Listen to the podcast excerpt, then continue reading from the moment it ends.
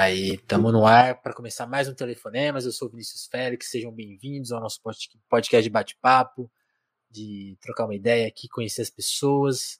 A gente está tanto na Twitch quanto no YouTube, onde a gente transmite os papos por meio de lives e também nas plataformas de podcast mais tradicionais, onde você só escuta o áudio. E é esse rolê aí. Os episódios chegam lá um pouquinho depois, né? Acho que esse é o episódio 203, a gente deve estar lá no no Spotify ainda no 190 alguma coisa. Então se você que se você é da turma do Spotify, do Deezer, tá, né? Também se, dá, se, se, se, quiser se atualizar antes, né? Vai lá no YouTube, na Twitch que o papo chega lá primeiro. Mas é isso, tranquilo. Tranquilo. Sem pressa também. Aqui a gente trabalha sem pressa. Tô hoje aqui com o Rodrigo Bento, ilustrador, designer gráfico, indicação do nosso grande amigo aqui de telefonemas, o João Brise, do Bicho Solto que já tem o telefonemas do João aqui. Vocês conhecem o João também do Crise, Crise, Crise, que às vezes ele cola lá. A gente exibiu todos os docs proibidos do João nas nossas lives. E, e aí o Rodrigo, a gente tocou. O Brise mandou a gente tocar um beat do Bento, que tá aqui também, tocamos. O Brise mandou, a gente costuma fazer, se, se for legalmente, assim, uma coisa dentro da legalidade. E ele falou: você tem que conversar com o Bento, que o Bento é muito legal. E aqui está ele. Rodrigo Bento, seja muito bem-vindo. Obrigado. Pois é, vamos descobrir hoje que o Breeze é um mentiroso, porque eu não sou nada legal. Mas vamos Será? Será que ele vamos enganou descobrir. a gente? Será que ele enganou? O, o Bento é tímido, e aqui no telefone, mas eu também sou tímido, todo mundo sabe. E a gente faz. É, tem aquela piada do Dummer, né? O que acontece quando dois tímidos se encontram? O que, que eles falam? Nada. E a gente tenta desfazer essa piada aqui, tentando, tentando conversar alguma coisa. E eu vou começar esse papo, porque a gente ouviu. Na, a gente teve um dia que a gente, teve, a gente fez uma live muito amalucada no Crise, um dia. E tava, entrou o Brise, entrou o Ganjamin, entrou o Dago.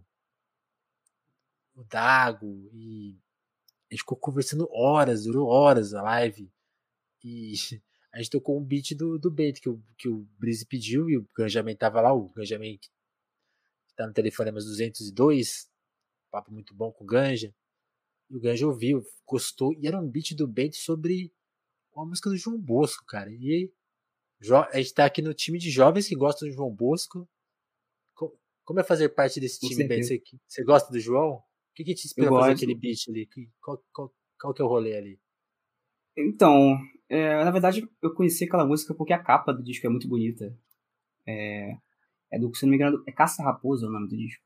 Sim. É, e aí eu ouvi, e aí, tipo, aquela ali, cara, eu tava pronta praticamente, assim. Era um, era um groove muito, muito.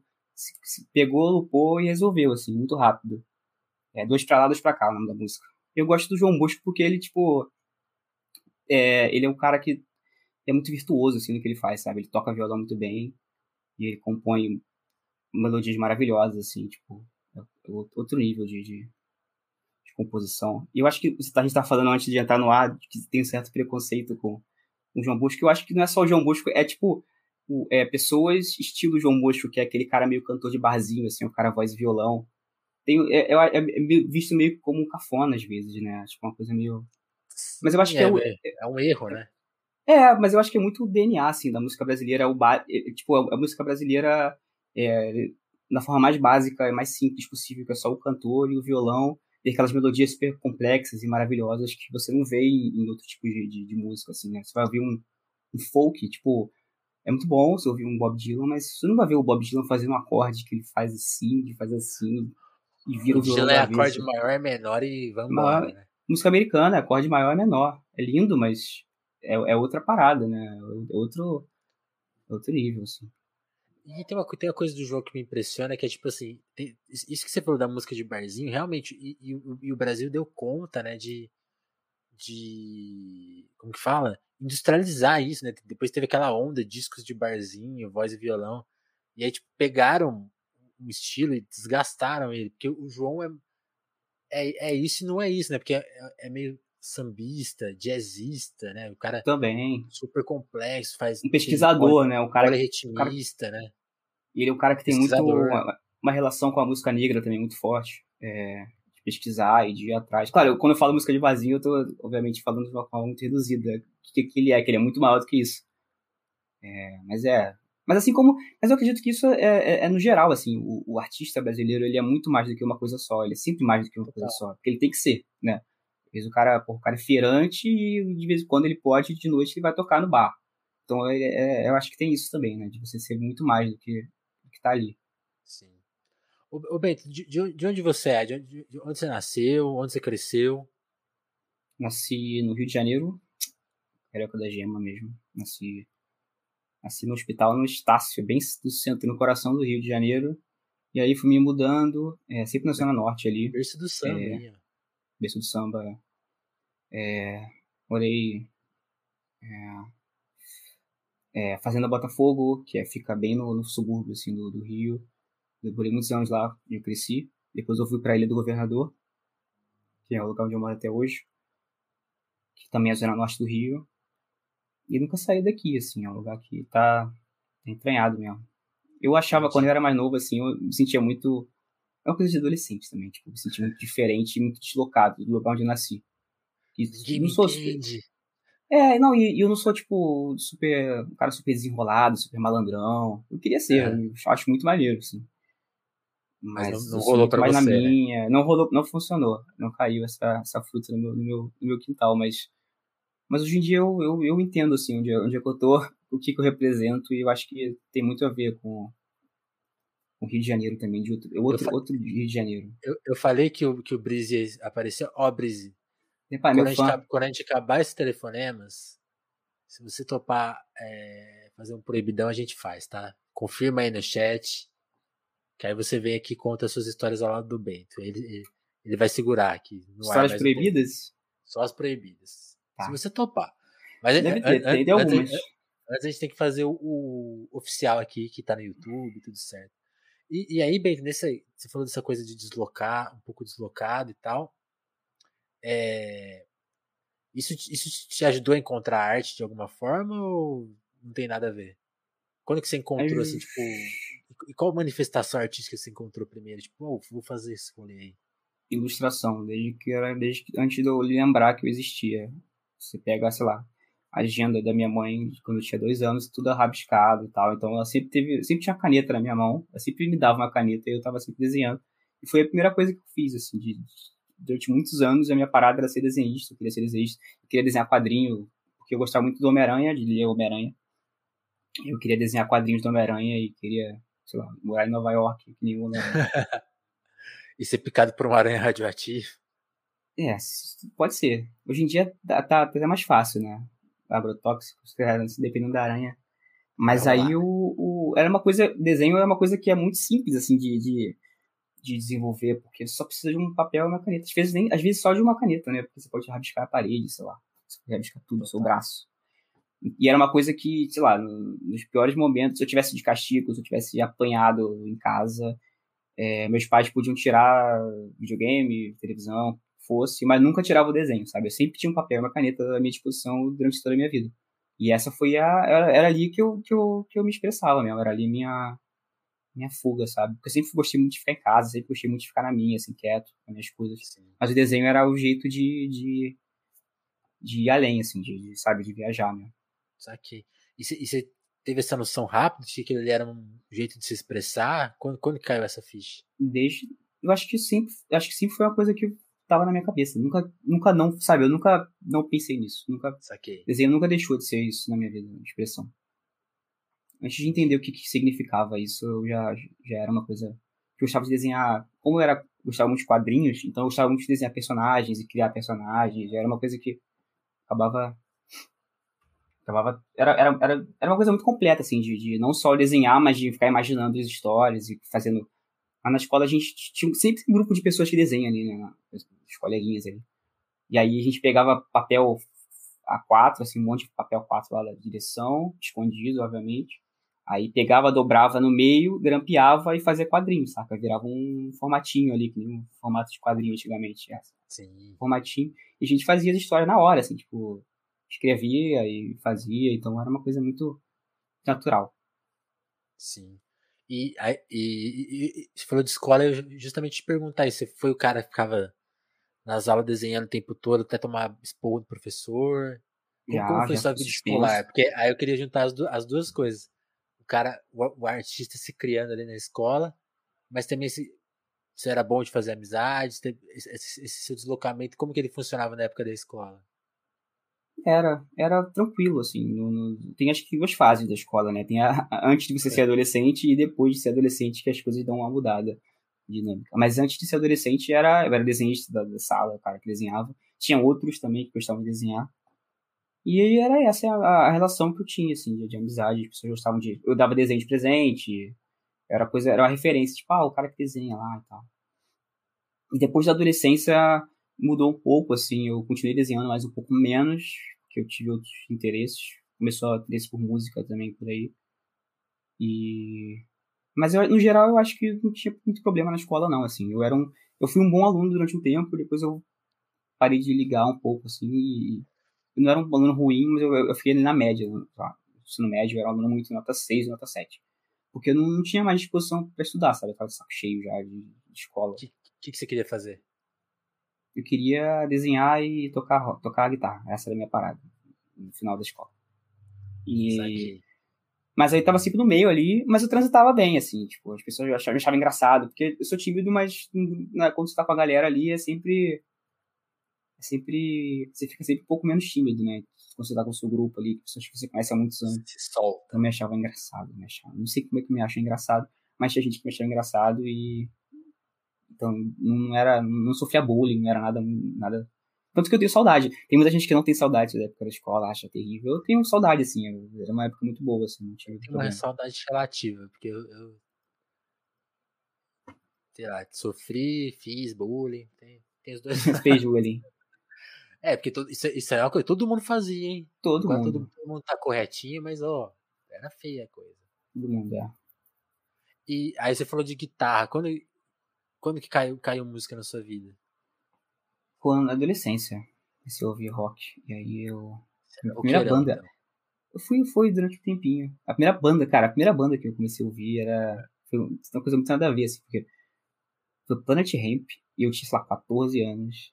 E eu não, tipo assim, não sabia nada do que eles estão falando das letras, mas eu gostava muito da energia, sabe? Porque era um. Que planta é uma, essa? Que, é, tipo, cannabis? Que é cannabis? Não sei, até hoje não sei. Mas é que era tipo. Porque você vai ouvir rock, e aí, tipo, naquela época, né? A referência era, sei lá, Evanescence, Linkin Park, System of a Down, que eu gosto. Mas eram só os caras brancos, assim, sabe? E aí você ouve uma banda que tem.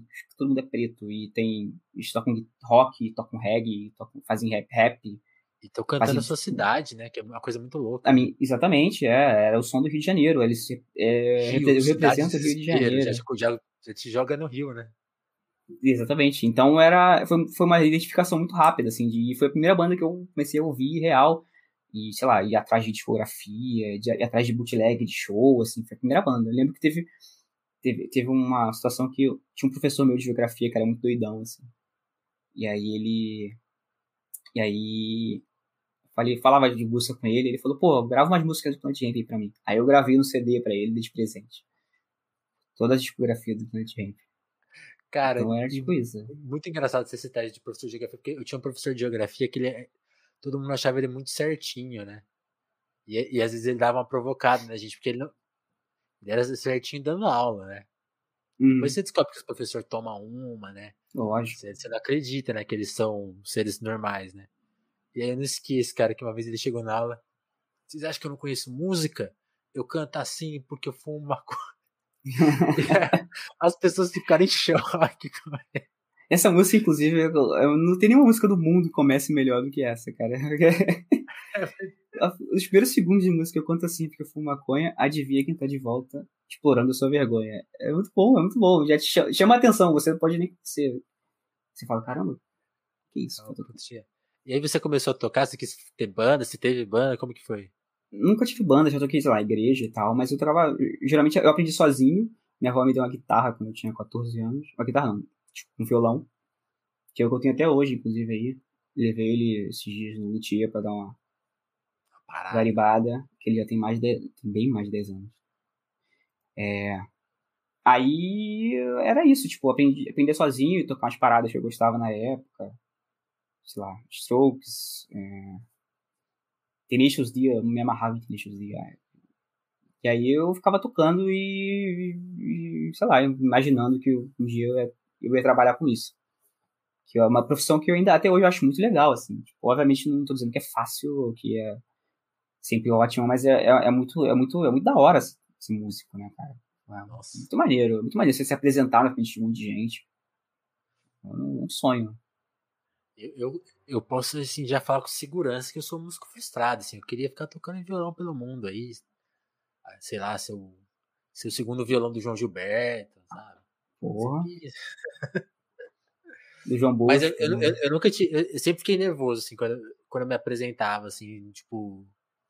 Na escolinha de violão, no fim do ano ali, ficava saía tudo feia, né? É. Aí eu vi que não tinha muito jeito pra, pra tocar, não. No meu Mas terceiro eu, ano. Eu quis. No meu terceiro ano da escola, tipo, finalzinho assim. Eu entrei pra banda da escola, porque eles reabriram a banda da escola naquele ano, 2009. E eu tava numa fase que eu tava muito fã de Los Hermanos. É, minha banda lá, Los Hermanos. Aí eu tava falando com um conhecido meu. Jovem ah, Indie. Jovem Indie, é. Teve também essa fase. Depois da fase roqueiro vem essa, né? Ah, que gosto dos Hermanos. Aí o cara falou, pô, o professor da, da banda da escola toca nos Hermanos. Eu falei, quê? Oh, como assim? Eu falei, como é que, como é, que é que isso? Não, toca, ele toca saxofone. É o Indy Costa. Indy Costa é um dos músicos de apoio dos Los Hermanos.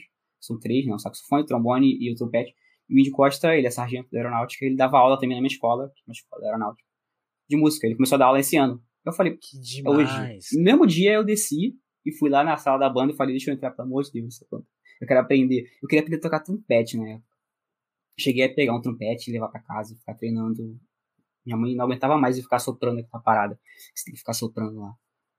É, mas aí acabou que teve a apresentação no final do ano também, é, do aniversário da escola, e eu toquei baixo.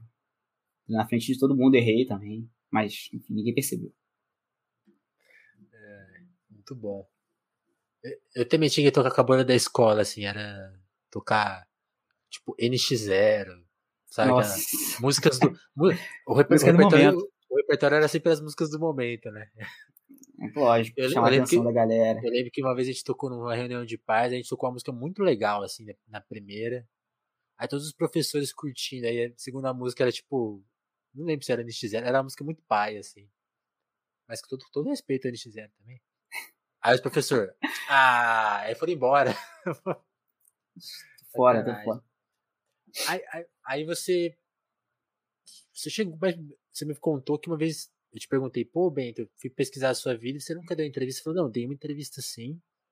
Na Noise, quando eu lancei a minha música. Que história foi essa? Quando, aí você fez uma música? Que, que carreira foi essa? Não, é, foi EP, né? Porque, EP. sei lá, depois, da, depois do começo da faculdade, eu conheci uma galera na comunidade é, do Odd Future, do Tyler, the Creator, tipo, sei lá, 2011, 2010 é uma galera que eu conheço até hoje, assim, que é um pessoal que hoje em dia tá no, no lugar chamado Rancho Monte Gomer, que é um coletivo de músicos de rappers ali. E aí tem o, tinha o Eloy Polêmico, tinha o Sérgio Estranho, o Mandarim, os caras dos rap underground de São Paulo, assim. Os caras muito talentosos, pô, os caras são muito bons mesmo, assim. É... E aí eu conheci o Sérgio, conheci ele pelo, pelo Orkut mesmo, a gente criou um grupo do MSN e a gente ficava trocando ideia. E aí o Sérgio foi, o estranho foi, tipo, meu mentor, assim, de aprender Fruit Loops. Eu queria aprender Fruit Loops. E sempre que eu baixava o Fruit Loops se abria, era um negócio alienígena, tipo, como é que eu, como é que eu vou trabalhar nisso aqui? Eu gostava muito de usar o Guitar Pro pra tocar e tal, que é, é um formato mais parecido do que eu tava acostumado, mas o Fruit Loops era alienígena. Aí o Sérgio foi me ensinando, tipo, fazer as paradas, eu comecei a fazer beat. E foi uma coisa que eu fui fazendo, fazendo, fazendo. Eventualmente eu conheci o Diego, o Diego Santos, que hoje em dia é, é José Juan, eu acho. E ele me apresentou pro Cezinha da Bitwise e a gente lançou um EP pela Bitwise, aí de São Paulo, no selo aí de São Paulo. E aí foi nesse, foi nesse rolê que o que, o, que tive entrevista Cezinha com a... que faz com você com o Febem atualmente? Febem, é, o Cezinha Caramba. do Brian, Cezinha é, ele é muito, mesmo. Cezinha é muito fera. Gente fina, gente fina, cara, muito bom. E eu, fui algumas vezes aí em São Paulo, no estúdio dele. Né? Eu não sei se ele ainda tem esse estúdio lá no Bexiga, acho que não tem mais. Mas era um estúdio super, super maneiro, assim, que ele tinha lá. E aí a gente lançou esse EP, ele, ele foi ele que masterizou. E aí saiu na, na. Teve essa matériazinha que saiu na, na Noise, né? Na época. Entendi, entendi. Perguntaram no chat se você teve apoio da família pro design. Aí eu já, aí eu já emendo isso com a pergunta aí. Música não virou, você começou a investir no design, você fez faculdade, como que você profissionalizou o rolê música do desenho? Nunca que... foi... É, a música nunca foi, tipo, uma, um caminho que eu, eu sempre achei legal, mas nunca foi uma coisa que eu, que eu nunca foi a minha prioridade, assim, sabe? Nunca falei, porra, vou ser, agora vou largar tudo. Era uma coisa que eu fazia porque eu gostava, sempre foi assim. É... E o design foi a faculdade que eu fiz, né? Foi, eu tava no, fazendo pré-vestibular, eu queria fazer arquitetura. Aí eu encontrei um amigo meu do curso, que estudou comigo há muitos anos antes, e ele tava fazendo design na FRJ. Ele falou, ah, tem esse curso aqui. Eu não sabia que existia essa faculdade. Era, era uma época que a gente já tinha internet, já tinha tudo, mas não, não, não sei, não tinha essa, essas informações, sabe? Desenvoltura, né? Não tinha desenvoltura e não tinha a cena, assim. Hoje em dia, porra, tu entra no Twitter, tem uma cena de ilustradores, muito, gente muito boa. Tem a cena da galera do design, que é uma galera muito boa. Não tinha muitos esses grupos, assim, sabe? A gente meio que ainda tinha esse, essa coisa antiga de você ouvir uma recomendação, ouvir alguém falando, e aí ir atrás. E aí eu descobri que tinha um curso de design. Eu falei, é isso, fazer esse curso. Fiz vestibular, passei e cursei na FRJ Design. E aí foi meio que isso, assim, tipo, foi um. um foi, foi tranquilo relativamente. É, um curso tranquilo. É, nunca passei tantos perrengues assim. É, até uma exceção, eu acho, em relação à minha carreira acadêmica e profissional, porque nunca foi uma. Eu nunca esquentei muito a cabeça, sabe? Assim, foi, as coisas foram fluindo, assim dia conseguir arrumar um estágio, ah, preciso de grana, aí vou conseguir um estágio, beleza. É, preciso treinar alguma coisa, conseguir uma bolsa, uma iniciação científica, uma monitoria, foi assim, sabe, as coisas foram, sempre foram acontecendo rolando. muito naturalmente, rolando, assim, e, até porque se não fosse assim, eu, eu, acho que eu não era designer mais hoje, designer hoje em dia, porque às vezes eu estou cheio de design, às, eu, às vezes eu acho chato mesmo, ah, não aguento mais pensar nisso, não aguento mais trabalhar com isso. Mas como foi um, um, percurso tranquilo, isso meio que não, não é mais, sabe, eu não, eu não, não esquento tanto a cabeça com, com a profissão, assim.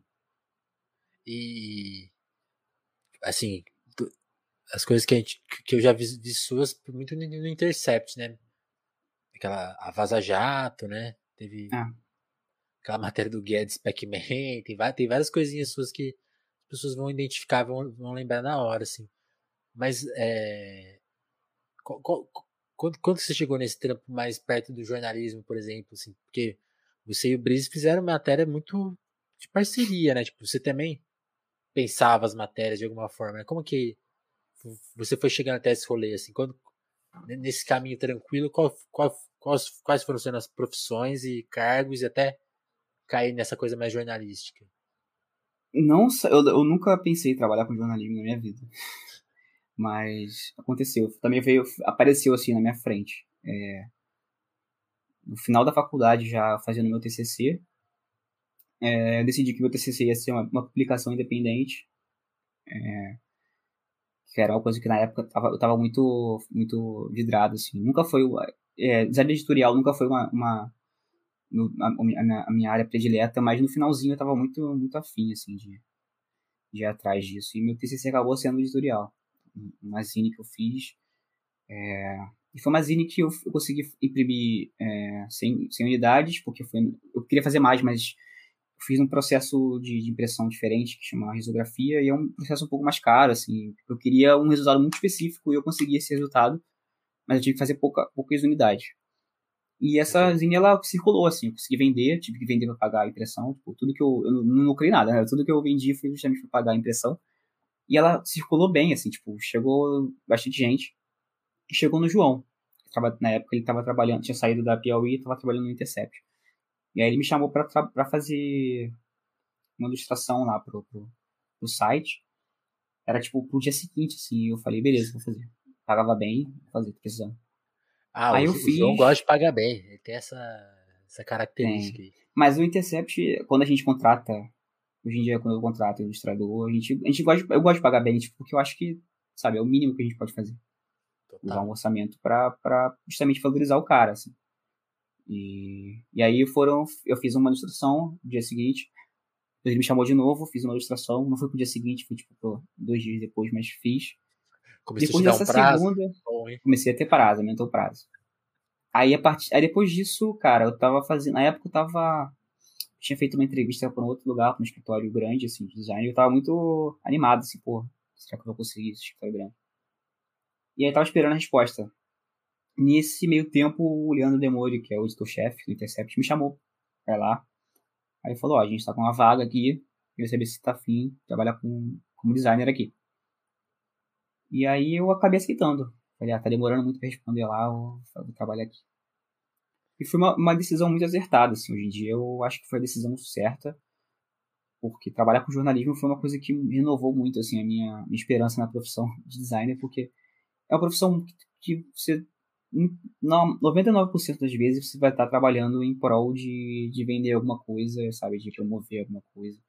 E eu, chega um momento que você fica cansado, assim, de, sabe, de, tá, tô usando a minha, a minha criatividade aqui, as minhas referências, é, é, tudo, todas, todas, todos esses anos de, de referências, de, de, coisas que eu adquiri, eu tô, eu, de acúmulo, eu tô usando para vender, sei lá, refrigerante. E é uma coisa que, eu, eu, se eu estivesse trabalhando com isso, sei lá, nos três anos que eu estou trabalhando no Intercept. Eu certamente estaria muito, muito mais infeliz e muito mais desacreditado da profissão Sim. que eu estou hoje. Não que eu esteja infeliz ou desacreditado, mas é que acho que eu estaria um, um pouco pior. Aquele assim. incômodo que sempre a gente tem, né? Não dá pra falar que a gente tá sempre. É o. I can get no satisfaction, né? Tipo, Lógico. Eu, eu, acho que nem, eu acho que nem pode. Eu acho que se você estiver 100% satisfeito, tem alguma coisa errada. Assim. Você é... tem que estar é. sempre atrás de alguma outra coisa. É muito isso. E Ó, primeira, primeira coisa, né? Depois avisa o Demônio que, que a gente quer ele aqui. Pô, ele, ele é uma ótima, ótima pessoa pra prometeu. Ele fala e vai falando, ele vai embora. Depois você dá um toque lá pra ele. Mas como, como, tá, como, tem, como, foi esse, como foi esse trampo, assim? Porque o Intercept tem isso, né? É um lugar independente, mas conseguiu um grande respaldo das pessoas, né? uma confiança.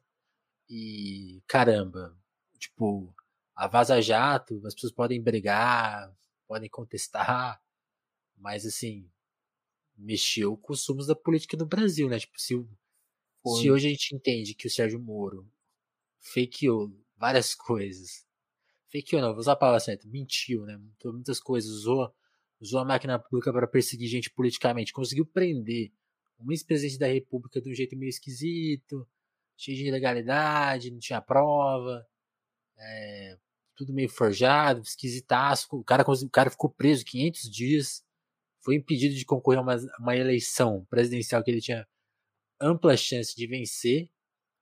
E o, o outro cara que venceu é, tocou uma pandemia que tá com saldo aí de 60, 600 mil vítimas quase. O outro cara que venceu empregou ele como ministro, né?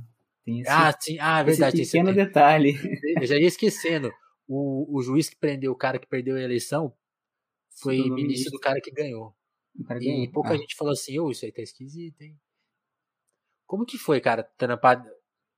Eu ia perguntar mais do Intercept como geral, mas já entra na Vaza Jato, porque é uma puta história. Como foi trampar nessa operação, assim, de jornalística? E, não, mas é importante falar da Vaza Jato porque foi um divisor de águas, né? Divisor de águas esse termo. É, tem o Intercept antes e depois da Vaza Jato, com certeza. Mudou muito. É, a percepção que as pessoas tinham do site. É, o site ganhou uma notoriedade, assim, um, uma mídia que ele não tinha. Né? E, então foi um momento muito importante mesmo na, no site e no jornalismo, diria, brasileiro. Foi, foi uma coisa que, que teve uma repercussão muito pesada. E foi muito bom trabalhar porque é, durante o, o, tempo que a gente descobriu que, que essas, essas reportagens iam sair. Até o momento que a primeira saiu, foi um, foi um espaço muito curto. Eu e o João, a gente ficou sabendo, sei lá, na terça-feira e saíram na, e as matérias saíram no domingo. Então foi, foi esse tempo muito curto que a gente teve para pensar. E isso foi bom porque eu acho que se eu ficasse muito pensando no que poderia acontecer, eu acho que o trabalho não seria. É, o trabalho não, não, não ficaria bom, assim. Ia ficar, eu ia ficar muito preocupado. Eu fiquei muito preocupado depois que saiu. Foi, foi um, um, um período complicado, de, de muito estresse. Mas antes eu estava muito tranquilo e eu acho que isso ajudou a trabalhar e a fazer as coisas com, com muita muita qualidade. Eu acho que ficou, ficou bom, assim, visualmente, porque quando eu entrei no site, é, o Demore, na entrevista, ele falou uma coisa que eu nunca esqueci. Que ele falou, a sua função aqui é subir as reportagens no site e deixá-las bonitas. É, e é uma coisa que até hoje é, é, é meio que a, minha missão, assim, no site. é, ter, além do, do, do, do, jornalismo e como ele é feito e como existe um, um obviamente um, um, um, guia editorial ali de como as reportagens devem ser feitas, é, de qual é a linguagem que o site Sim. usa, que é uma coisa muito comum. E o que eu queria fazer era adaptar isso visualmente. Além da linguagem escrita, qual é a linguagem visual que o site vai ter? Quando a pessoa vê alguma coisa do Intercept, ela vai saber que é do Intercept. Então era uma coisa que eu, eu entrei meio que com essa missão e é uma coisa que até hoje eu, eu, eu, eu, sinto que eu tenho muito a melhorar e eu tenho muito a fazer em relação a isso. Então, quando saiu a Vaza Jato, eu já estava trabalhando no site. Hum, não tinha um ano ainda, tinha uns, sei lá, uns oito meses que eu estava no site. Eu entrei em agosto de 2018, então foi em junho de 2019. É, mais de oito meses, mas enfim. E mas foi importante porque eu já estava seguro assim, né? Quando, quando começou, quando eu fiquei sabendo que ia rolar as reportagens, eu já sabia o que eu já sabia o que eu devia fazer no site. Eu já tinha feito algumas, algumas reportagens legais, algumas coisas em conjunto com o pessoal. O meu trabalho lá, ele é, apesar de ser um trabalho de designer, eu sinto que ele tem um peso que vai além do, do só do design. Às vezes eu su posso sugerir alguma coisa para reportagem e eles vão acatar, sabe? Ah, esse, esse, termo aqui não tá legal. Então, tipo, ah, eu acho que isso aqui poderia entrar, isso aqui poderia sair. E muitas vezes eles falam, beleza, é isso, vamos fazer. Porque o site tem essa independência, que realmente é independente e real, assim. É, não, não, eu nunca vi nenhum tipo de, sei lá, uma ordem de cima para isso cair. Nunca, nunca, nunca teve, nunca teve. Eu sei que é uma coisa que acontece. Sim. É, inclusive já, já, já, já, tiveram problemas internos, porque, tipo, ah, eu acho que não tem que fazer isso, ah, eu acho que tem que fazer, e acabou saindo, é e às vezes. É.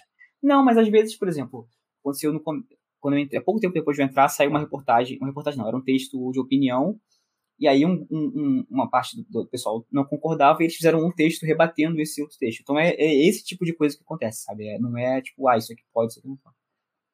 E quando teve a Vaza Jato foi tipo, olha, é, vai ter essa, essa, série de reportagens, a gente tem um arquivo, e vai começar a sair. É, é, vai começar a sair essas reportagens. Essas reportagens falam sobre pessoas muito poderosas, foi, foi, foi isso que eu, que eu ouvi. A gente não pode dizer o que é ainda, mas se preparem. Se preparem. É, foi, essa foi a primeira reunião. E aí, no dia seguinte, é, a gente se reuniu, eu, o Brise, o Demori e o Andrew, e eles falaram o que que era. E aí eles falaram, olha, a gente, é, a gente vai precisar, a gente tem essas conversas, a gente vai precisar de um, de um padrão pro site, como elas vão aparecer no site, e elas precisam de uma cara também, porque é uma série de reportagens que pode durar durante anos, que a gente vai publicar, então elas precisam ter uma cara. Então, a missão era essa. ainda do, do drama, né? Não, nenhuma, nenhuma. E eu só fui ter bem depois que saiu, assim. E foi bom que não teve, justamente porque não, não atrapalhou o meu trabalho. Eu pude trabalhar com muita frieza, que era o que precisava mesmo.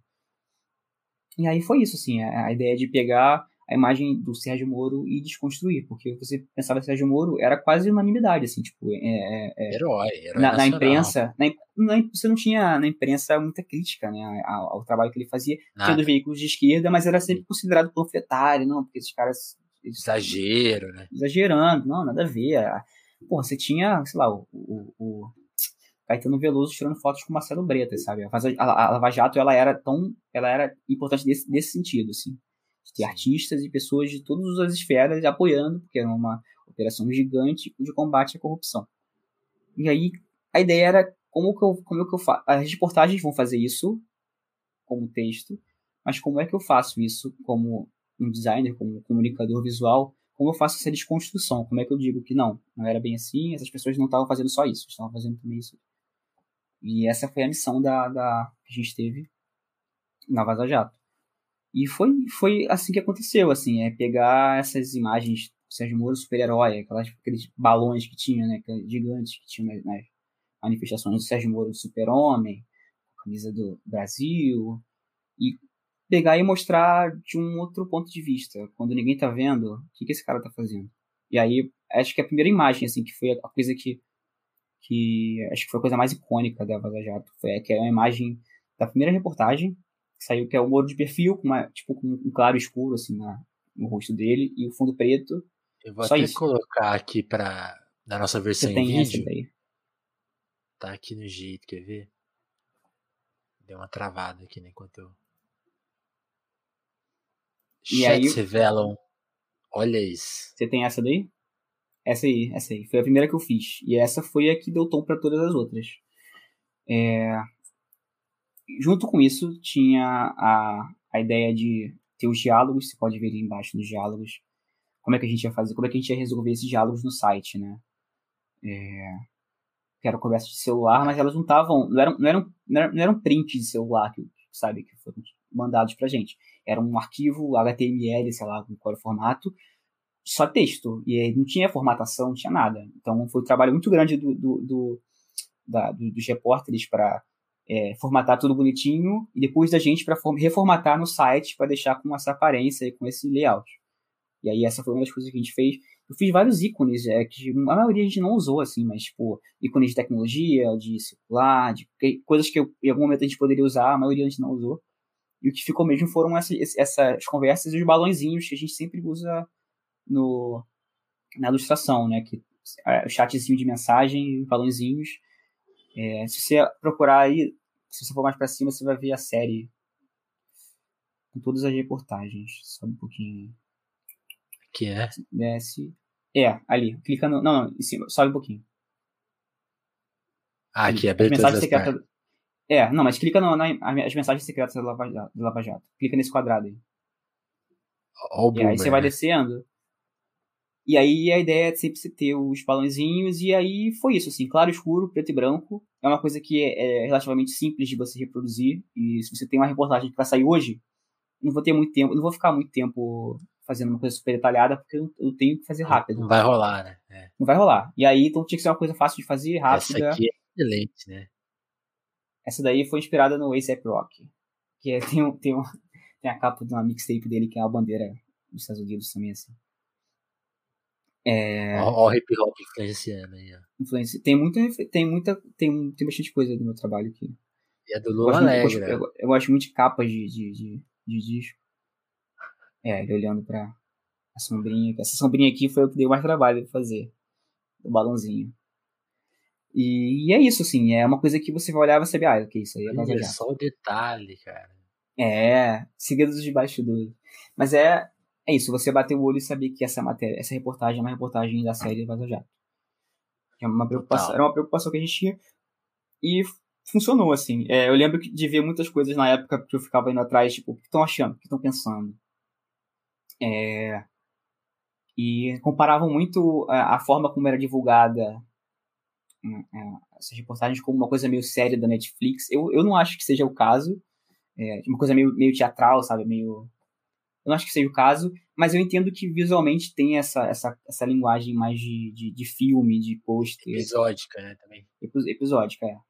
Eu acho que editorialmente é, não, é, não faz sentido, que, mas eu acho que, eu acho que visualmente talvez faça. Eu acho que na época ficou muito essa coisa, essa crítica, porque também ficou uma promessa, né? O, o Glenn ia na, na imprensa falava uma coisa, aí depois é, falava, não, outra. calma. É, Esses ficaram muito ansiosos, porque, tipo assim, e, e, e ele tinha aquela coisa, não, vai chegar a hora dos áudios, e tem os vídeos, e ficava uma especulação, não, porque, porque parecia que uma hora você ia ter, tipo assim, os caras falando as claras, vídeo né, do, foi uma coisa que Sérgio Moro, rolou, né? é. o, vídeo do, o vídeo do Sérgio Moro de calcinha, sei lá. É, infelizmente, infelizmente a gente não tinha isso, se eu tivesse, porra, seria ótimo. Sérgio Moro de calcinha, Sérgio Moro Eu acho que as falando... acharam que ia ter um momento de grande constrangimento, e, e até acho que foi uma dificuldade, assim, porque a Vaza Jato não foi depois a, a, vocês começaram a fazer parcerias né, com, a, com a mídia, com as grandes mídias, a Folha publicou, a Veja também admitiu, pô, erramos, acho que publicou alguma coisa, né? Sim, a Veja Mas, tipo, assim, Na Globo, aquilo ali ganhava um destaque meio. Era tudo meio. Ah, isso aí é um material meio turvo, hein? Intercept, não sei se é confiável, hein? E aí depois que a coisa foi ficando mais confiável. Mas mesmo assim, era uma coisa difícil de vender, né? Tipo assim, não, mas é, por que vocês estão falando que, tipo assim, onde que tá o crime, assim? Eu, lembro que o argumento era assim, ah, mas lógico que os caras conversam, todo mundo conversa, tipo, todo mundo conversa, não. é. Tinha essa dificuldade não é essa em vender, né? Procurador, né? Porque o juiz e, o, e, o, e o juiz e o procurador não podem ter essa relação. Mas o, era, era. Isso que você falou da parceria foi muito bom, porque é, era muita coisa pra gente, sabe? A gente era uma redação muito pequena, a gente ainda é uma redação muito pequena. Então, era, era um peso muito grande nas costas de todo mundo, sabe? Porque se. Não é só, não é só de quem estava escrevendo, assim. É, pô, os caras do RH, tava todo mundo estourado já de, de, de, de preocupação. É, foi um momento tenso, assim. Então, ter esse, esse, essa ajuda da, da, da Veja, da Folha, teve o é País também, a Pública, todos publicaram. E para mim, pô, foi um alívio, assim, tipo, ok, não é só a gente que tá nessa, tem toda essa galera junto. E, enfim, vai. Porque, cara, teve um momento no comecinho na Vaza Jato que, sei lá, a Carla Zambelli publicou o endereço da redação no, no, no Facebook dela, sabe? Tipo, ah. ah, esse lugar é meio suspeito, né? Vocês podem ver o que, que é, o que tá rolando, se é, se é lá mesmo a redação. E, tipo, como é que vocês acharam que isso, né? estourar uma bomba? É, a gente, a gente ficou uma semana trabalhando de casa depois dessa postagem, por exemplo. Coisa muito pesada. E outras coisas, ameaças. E... Até, cara, eu não tenho nada a ver com, com jornalismo, sinceramente, de escrever, né? Eu nunca escrevi uma linha. Mas até eu recebi ameaça, sabe? Tipo, até no meu e-mail, na minha caixa de e-mail chegou coisa. Então, tipo, você vê como é que é, é tudo no final, a pressão vai pra todo mundo, vai pra todos os lados. Então foi bom ter essa. Você tinha que responder, não, cara, eu só desenho.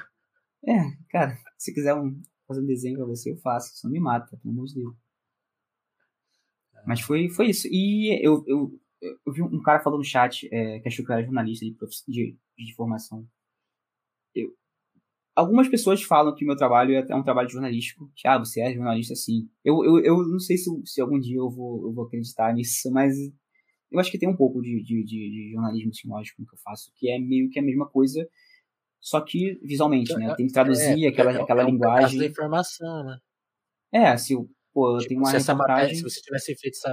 A, a, desculpa te cortar, Rodrigo, mas se você hum. tivesse feito, se tivesse feito a Vaza sei lá, é, verde e amarela, não ia passar a mesma mensagem, né? Não ia, não ia.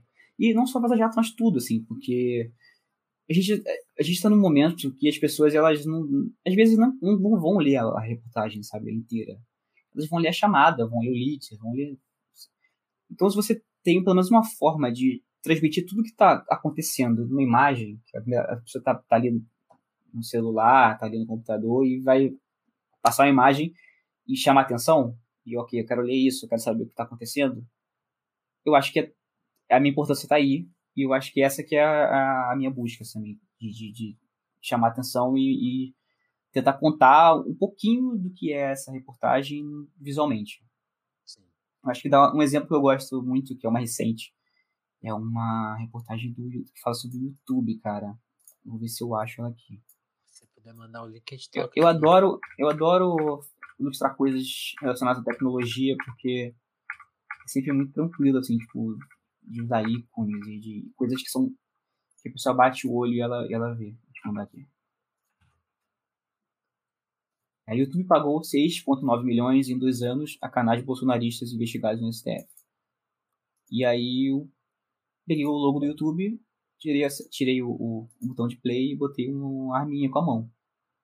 Então, é, é, eu acho que é esse, essa, essa é a síntese do, do, do, do, que eu queria passar, sabe, no trabalho e, tipo, você vai olhar isso e falar, ok, eu, eu, eu, meio que vejo o logo do YouTube aí eu quero saber o que tá escrito só. A ideia é essa, você chamar atenção e você querer saber mais do que tá, do que tá sendo mostrado. Meu microfone tava mutado, eu falei um monte de coisa que ficou, ficou sem, sem gravar. Mas eu achei muito legal a arte, tô aqui vendo, e uma coisa que eu te perguntar, aqui, tipo, aqui, aqui, tá, aqui tá o seu crédito, né? O seu crédito. Em algumas matérias você assina, né? A Tati é. aqui. A Tati é minha chefe. É... é minha chefe também. Saudades. No tempo que eu não vejo o pessoal. E aí, tipo assim, algumas a gente vai identificar seu trabalho porque você tá junto na assinatura, mas então você assina várias pequenas coisinhas que ficam aqui, né? Então a gente tem que fuçar no site para achar, né? É, e quando tem o outro ilustrador, a gente acredita, normal. Às vezes eu não assino, eu boto só da Intercept Brasil, porque quando é uma coisa que eu faço muito rápido, assim, eu falar. Ah, Essa não vale. Não, não, vale. Eu não, não, eu, não, eu, não, eu não, lanço nada, tipo, eu não, eu não gosto de botar nada, eu acho feio, se eu acho que não tá bom, eu uso uma imagem mesmo. Mas se eu acho que tá muito simples, assim, eu, eu não assino. Só que. Que massa, bonitão mesmo. E aí tem o dia que você e João, João Brise, de novo Brise aí, ganham um prêmio por conta de uma matéria e vão para Colômbia. Que matéria foi essa? Como foi ganhar o prêmio? A gente foi finalista, né? A gente ficou. Ah, não, ganhou, não ganhou. Não ganhou. O prêmio foi para Colômbia de graça. Esse para mim é um ótimo prêmio. eu tava num lugar que eu não sabia nem o que tão, quão importante era, porque, enfim, eu não, não vim do jornalismo. É, a gente fez. Essa matéria é uma matéria que, que é de Cecília Oliveira, é, do Yuri Eiras, também, que é uma matéria sobre o fim, a decaída, a derrocada da, da facção Amigo dos Amigos do Rio de Janeiro. A Cecília, ela escreve sobre segurança pública, ela é, tipo, melhor de todas do Brasil, nesse, nesse sentido. E ela conta essa história, e aí a ideia do Brise foi contar essa história através de um mapa, né? uma história visual. Uma matéria especial que não era só no site, era um site à parte. E aí o mapa você vai descendo, e aí tem o texto lá, o, tem a reportagem, e ao mesmo tempo você vai vendo o mapa com as áreas dominadas por cada facção e como cada facção foi tirando na outra. Enfim, é uma matéria interativa. A gente foi finalista da, da, do prêmio Gabo, Gabriel Garcia Marques, que é um prêmio super importante na América Latina. E a gente foi lá, para a final. Eram três finalistas na categoria inovação. E assim, a ficha só foi cair depois que eu voltei, assim, porque era uma. Sei lá, eu tava. Em determinado momento, eu tava sentado numa mesa tomando café da manhã com os amigos íntimos do Gabriel Garcia Marques, sabe? Tipo, os caras que viveram a vida inteira com ele e depois é, começaram a tocar a, a Fundação Gabo. E eu tava sentado com os caras conversando sobre coisas, sabe, da vida, assim. E eu falei, cara, olha só, né, que coisa, onde é que a gente chegou, né? Mas isso foi depois, isso foi depois de eu chegar no Brasil, depois de muito tempo, assim. Na, época, na, na hora não, não me passou pela caiu. cabeça. De, não caiu, não caiu. E aí foi muito bom, assim, pô, só ter ido lá e ver muita gente incrível. Tinha, tinha é, outros finalistas de outras categorias, tinha gente da Folha, tinha gente da Piauí, então tinha gente de outros países da América Latina, só, só fera, assim. O que eu tô fazendo aqui, sabe? Só tenho sete anos, eu sou uma criança. Mas é isso, eu tava lá. E foi, foi muito bom, assim, muito bom, muito bom cerimônia da final, sinceramente eu não estava nem preocupado em ganhar, eu tava só preocupado em, em curtir mesmo. Um momento Entendi. muito bom. Entendi. E quero voltar, e, quero voltar e ganhar. Próxima vez eu ganho. Tem que ser, né? Tem que ser. Mas legal você falou de não, de não bater na hora essa sensação, né? Tipo, alcancei um, uma coisa que não tava no radar, né? Muito louco isso. Não, Gabriel Garcia Marques, né, cara? Tipo, cara, um dos maiores. mais importantes da América Latina do mundo. Assim. E, sei lá, o cara, o amigo dele de infância do meu lado, falando sobre Cheveridar. Quais são os, os dez preceitos do, do né, da Fundação Gabo. Eu tava, tipo, só ah, tô comendo meu iogurte aqui e ouvindo. O, o Brise tá aqui no chat falou que você não vai ganhar, não. Vou. Porque vocês vão concorrer com eles agora. Vou ganhar. Vou ganhar, tem uma boa aí. Nasce uma rivalidade. Olha os amigos brigando. E, e quem mais, Bento? Como, como que tá o, o trampo atualmente? Você falou que tá. Você tá na turma dos respeitadores da pandemia, trabalhando de casa. Como, como trabalhando tá de casa há mais de um ano. Como tá sendo lidar com essa fase de. E, e, e, como que tá o site, né? Porque o Intercept tem isso. Ficou muito. Acho que ficou muito bombado na época da Vaza Jato e agora. Como vocês estão lidando com essa entre safra assim de. Porque às vezes pinta uma matéria que fica maior, mas tem essa parte de permanecer, fazer, e é um trabalho difícil, né? Porque muitas vezes coisa de muita denúncia e material muito crítico reverbera menos. Agora tem a CPI que também às vezes soltam umas exclusivas, uhum. né? Como, é. como tá esse período? Trabalhando à distância numa coisa que existe tanta comunicação, né? É, Dificulta é muito treta, o né? trabalho. Né? é uma treta. É, trabalhar à distância dificulta coisas que poderiam ser resolvidas muito rápido, às vezes demoram e fazer uma reunião para decidir. Às vezes é uma coisa que, ah, eu vou ali na mesa da editora e a gente resolve rápido, eu volto pra mim. Mas eu acho que a parada de que você falou de entre safra é real, mas é porque assim, a Vaza Jato foi uma coisa muito grande, muito grande mesmo. É desproporcional, é. É desproporcional. E assim, não dá para esperar que tenha Vaza Jato todo ano ou a cada seis meses. Não é isso. Tanto que o site não era, não era isso antes. É, acho que a fundação do site está em ser um lugar onde você vai fazer uma denúncia anônima de alguma, alguma injustiça, alguma coisa que está acontecendo, e o site vai trabalhar isso com o melhor respeito possível e vai, e vai soltar. Isso, isso ainda existe, né? ainda tem essas coisas, a gente recebe muita coisa. É, isso nunca deixou de acontecer. É, as, as expectativas elas vão mudando um vocês, pouco. Vocês, é, vocês continuam publicando pouco? É uma coisa que eu não reparei mais. deu uma diminuída na, no, na quantidade, assim. Na pandemia, ela tava, no começo da pandemia tava saindo muita coisa, é, muita reportagem e tal, e depois deu uma diminuída, tá, uma, deu uma assentada depois, assim, tá? A gente tá... Mas nunca deixou de sair, tipo, é, denúncia, nunca deixou de sair coisas que a gente recebe por fontes anônimas, isso aí ainda, ainda tem, ainda tá lá. É, eu acho que mas eu acho que o público, no geral, o público do Intercept, ele, ele, ele entende isso muito bem, assim. É um público muito, muito fiel e muito carinhoso, sabe? Com, com o trabalho, que apoia.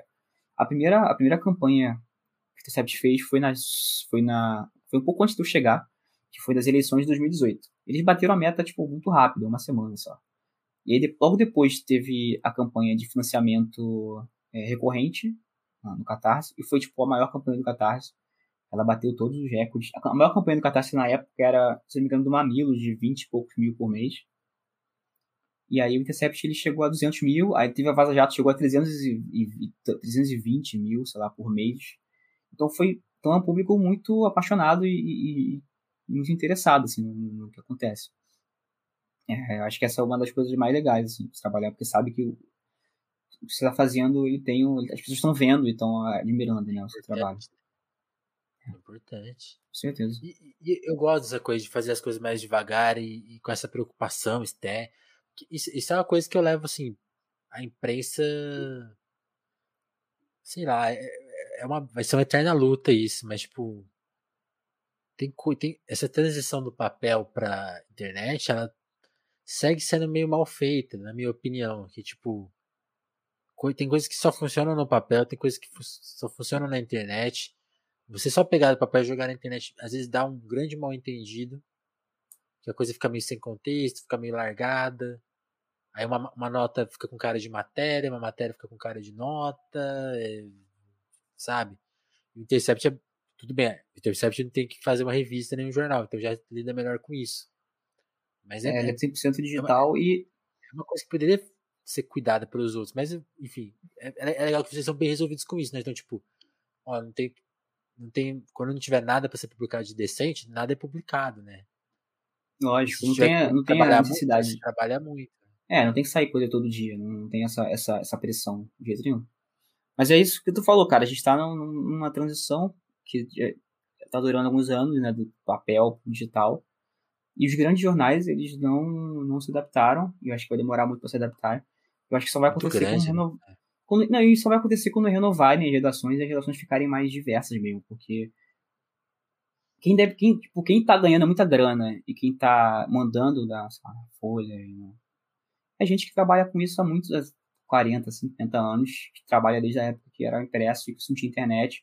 Então é outro pensamento, sabe? Não é, não tô dizendo que é, que é pior, melhor, mas é que é outro, o né? tipo de, de pro mundo que a gente vive hoje, as coisas poderiam ser diferentes, né? E só vai acontecer quando tiver essa mudança estrutural mesmo lá dentro. Lá dentro. Enquanto não tiver Sim. isso, a gente vai ficar nesse, nessa coisa meio com açúcar e, de, e ao mesmo tempo tem que estar tá, tá sempre publicando alguma coisa. Ah, tem que chamar atenção na internet porque é isso que tá, as pessoas estão falando. Tem um pouco disso e ao mesmo tempo aquela coisa do, do, do hard news mesmo, que é normal, você tem que estar tá dizendo tudo o que está acontecendo o máximo possível, porque eles têm braço para isso. Sim, sim. Você falou, você falou essa coisa da, da diversidade, tipo, e as redações no Brasil são muito brancas mesmo, né? Tem esse. A, até a, a Yasmin, que trabalhou muito tempo no Intercept, fez um trabalho de pesquisa sobre isso, né? Tem, tem esse lance. A Yasmin do, não, da, da Piauí? Ah, é da Piauí. Nossa, da Piauí. misturei, misturei com o Intercept. Depois ela foi pro Nexo. Tô misturando as, isso, isso. as empresas jornalísticas. E. Que, não tem nada a ver, né? É... Mas como, como você sente essa questão? No Intercept é, é uma questão? Você acha que está bem resolvida, tem que melhorar? E não sei, não sei se você chegou a trabalhar em outras, né, para comparar, mas como, como você sente essa questão? Não trabalhei. Eu acho que também tem isso, né? Eu, a única, a única redação jornalística que eu trabalhei foi no Intercept. Então eu não tenho. Eu sempre ouço histórias de terror, assim, de como é trabalhar em um lugar tal, eu não quero saber. Mas Intercept. Melhor, Melhor passar sem essa, né? Eu acho difícil. É, eu acho que não tem como ser perfeito nesse, nesse, nesse sentido. Uhum. Mas eu acho que é, tem diversidade no, no Intercept, tem gente de todos os tipos. E eu acho que isso é, agrega muito na, na forma como, como a gente pensa e, e como a relação entre as pessoas também interna, sabe? É uma relação muito tranquila, assim, no geral. As pessoas são, se dão bem. É... Não tem. Não é um lugar que tem tretinha e tem muita fofoca. É um lugar muito, muito tranquilo de trabalhar, assim. Um ambiente muito gostoso, muito sadio. E eu acho que tem muito a ver por isso, assim. Pessoas de. Ó, o, o que eu acho que. O que eu acho mais importante na, na, em, em, em, redações e ambientes de trabalho no geral serem diversos, é que são pessoas que têm vivências é, é, muito diferentes e eu acho que isso influencia no, no, na mensagem que você quer passar, porque se você... No resultado, né? No resultado, porque eu sinto que jornalismo no geral é uma, é uma, é uma profissão de pessoas que têm, já têm alguma grana, pode ser classe média ou classe média alta, e isso isso bem ou mal, assim, isso não. não... Isso é complicado pra. Você vai cortar essa, isso no podcast, porque eu tô me enrolando muito pra dizer uma coisa que, tá, que eu tô não, tentando vai, formular vai sair, aqui. Vai sair, vai sair. Jeito. Não vai sair desse jeito? Ai, ah, é, não, eu, eu, eu, o máximo que eu edito é assim, a, a, respiração é do começo e se o final ficar muito atravancado, mas nunca fica, também fica tudo certo. É, é, é o podcast que tem, tem ar, tem, a gente tem trabalho desse jeito. Não, mas a ideia eu, é que é isso. Pessoas... Eu, sou gago, é tranquilo. Não, pessoas de vivências. Dentro. Tô te cortando de... agora pra caramba. Então, tá tranquilo. Tranquilo. É que as vivências, sabe? Você tem vivências é. tão diferentes, eu acho que isso só agrega, sabe? Não tem nada que, de ruim que isso, pode, que isso possa trazer para um ambiente de trabalho. Porque você está se comunicando também para todo o Brasil inteiro, sabe? O ideal, o, o que todo, todo veículo jornalístico quer que todo mundo leia. Sim. Se você quer que todo mundo leia, é importante que tenha um pouco de todo mundo dentro da redação. Aí, né? né? Eu acho que é, é isso que eu estava tentando dizer e eu estava me enrolando todo. Não, isso, Mas agora que eu fiquei pensando agora, agora Beto, você falou a, a, a, ilustração informa. Então, quando eu entro no, na matéria da Vaza Jato, eu já sei que aquilo ali é tenso, tá tudo em branco e preto, pô, o Moro tá numa posição que eu nunca vi. E, e uma redação plural também informa, né? Porque a gente está vendo isso muito agora. Essas matérias que estão falando do aumento da pobreza, elas são dadas muito como dado, né? Isso incomoda as pessoas. Lógico. E tipo assim, se tivesse expresso na redação pessoas que também, mano, vamos dar um, um isso aqui de um jeito que, que a gente também tá sentindo o golpe. Não é só, o meu soaria tio... diferente, né? Só, ah, o meu tio tá precisando de cesta básica. Sabe? Digamos, eu tô na redação e, pô, minha família tá precisando de dinheiro. Eu sei o que tá acontecendo. Não, não, tá, não, é, não, é o, não são os números. Eu sei. Então, eu, como eu sei o que tá acontecendo, eu vou saber dizer isso da forma como tá acontecendo. Não só ler o, o teleprompter aqui, do, ler a, a, planilha que, tá, que me passaram. Né? E eu acho que essa, mas eu acho que essa, essas reportagens, elas têm um pouco, tipo, essas reportagens de, ah, aprenda a substituir carne por não sei o quê eu acho que tem um pouco de, de, de bait, assim, sabe? Eu acho que tem uma. Um, um... Eles sabem que vai repercutir, lógico que eles sabem, eles fazem isso há muito tempo. Eles sabem que o pessoal vai, vai cair matando, que vai, vai fazer reply, vai, vai fazer o post tweet. Eles sabem que isso vai ter uma repercussão em todas as redes, porque as pessoas vão ficar revoltadas. Eu acho que eles também fazem um pouco de propósito também, sabe? É, é, claro que é uma linguagem super dura e tal, mas eu acho que esse tipo de reportagem eles fazem sabendo que vai bombar, assim, tipo, ah, vamos fazer mais uma reportagem aí. Vai dar substituir Vai carne dar por ovo. Mês aí. É, como roer osso, tutorial de como roer um osso, sei lá. Eles, eles devem adorar fazer isso. Porque, obviamente, não tem sensibilidade também de, de, de, Cara, quem vai, quem, de quem manda fazer isso também, né? Sim, sim. E pra, pra gente encerrar, a gente falou de trabalho, falou de música, falou do, do seu começo. O que, que, você, que, que você anda pensando você quer produzir mais beat, quer desenhar, fazer uma obra artística, quer é, se aprimorar no Intercept mesmo? O que, que você anda pensando assim para frente? Cara, acabando a pandemia, eu quero fazer coisas muito diferentes do que eu já fiz até agora, sabe? Eu, eu, eu gosto muito. Não, não, mas assim, em relação a, a, a ofício, tipo arte, sabe? Sei lá, fazer uma aula de teatro, quero fazer curso de. Massa roteiro. Eu quero, eu quero, eu quero ir atrás de outras, outras coisas que também são arte, também são expressão, que é uma coisa que eu já, eu, apesar de não, não, não, entender nada de atuação, mas atuação é expressão. Eu trabalho com expressão, então eu quero fazer essa, essas experimentações de, de, de, e formas mesmo de me expressar e de fazer as coisas que eu gosto. Total. É, eu não quero trabalhar com designer pelo resto da vida, não, é, não é, um, não é um, uma coisa que eu me vejo fazendo para sempre. Uhum. Não é uma meta de jeito nenhum. Assim. Eu gosto, de, eu gosto, eu acho que a visão do design dele é uma, é uma coisa que não tem como se livrar dela, uma coisa que a gente desenvolve e ela fica para sempre. Mas a profissão, o ofício, eu não quero seguir para sempre, assim. Em algum momento eu quero parar e quero fazer outra coisa. Não sei o que, não sei o que, mas eu acho que ainda em relação à arte mesmo. Não quero sair desse. desse... Pintar uma parede, fazer um Pintar uma parede, cara, a gente, eu, quem trabalha com arte tá sempre inquieto, né? Tá sempre insatisfeito. Então é isso, é de alguma forma tentar, tentar satisfazer essa, essa pulseira, essa tentar pulsar. Que nunca vai, nunca vai, nunca vou conseguir, mas a gente tenta, né? Muito bom, muito bom.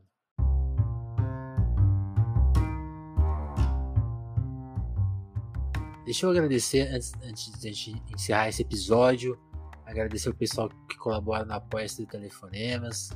Seja você também um apoiador. Faça, faça, faça como os fãs lá do Intercept 300 mil. A gente tá precisando desse valor aqui também. É, Dá pra fazer. Brinca, brincadeira, acho que é um pouquinho menos. Um pouquinho menos.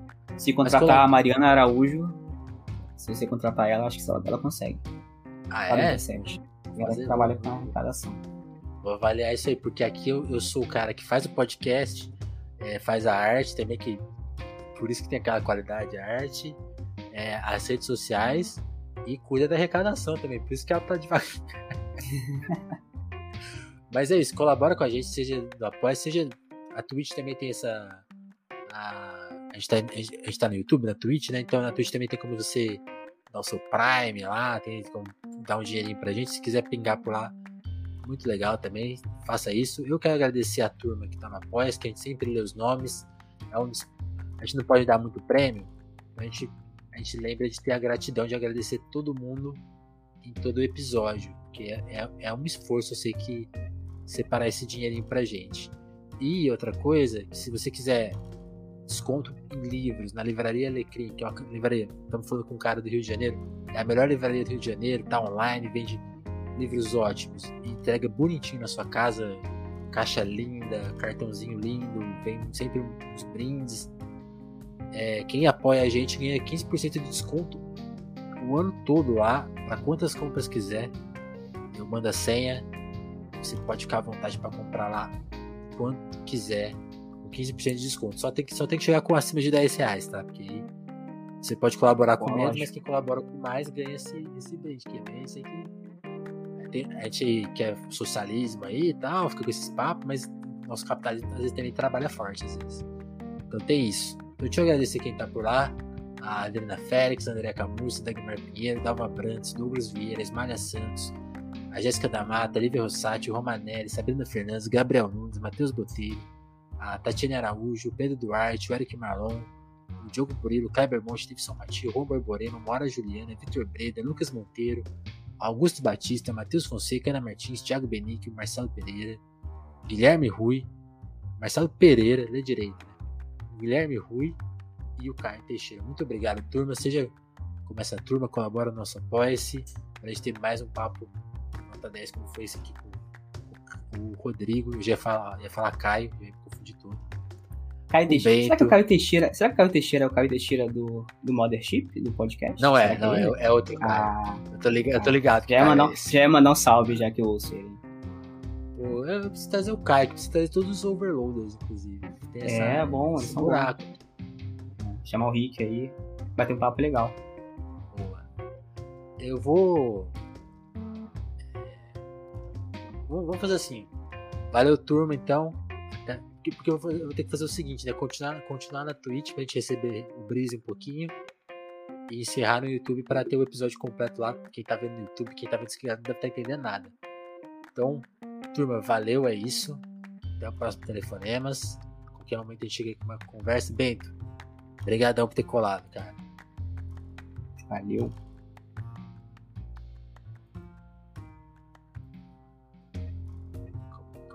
Agora eu, eu, não vou saber desligar só o telefonemas.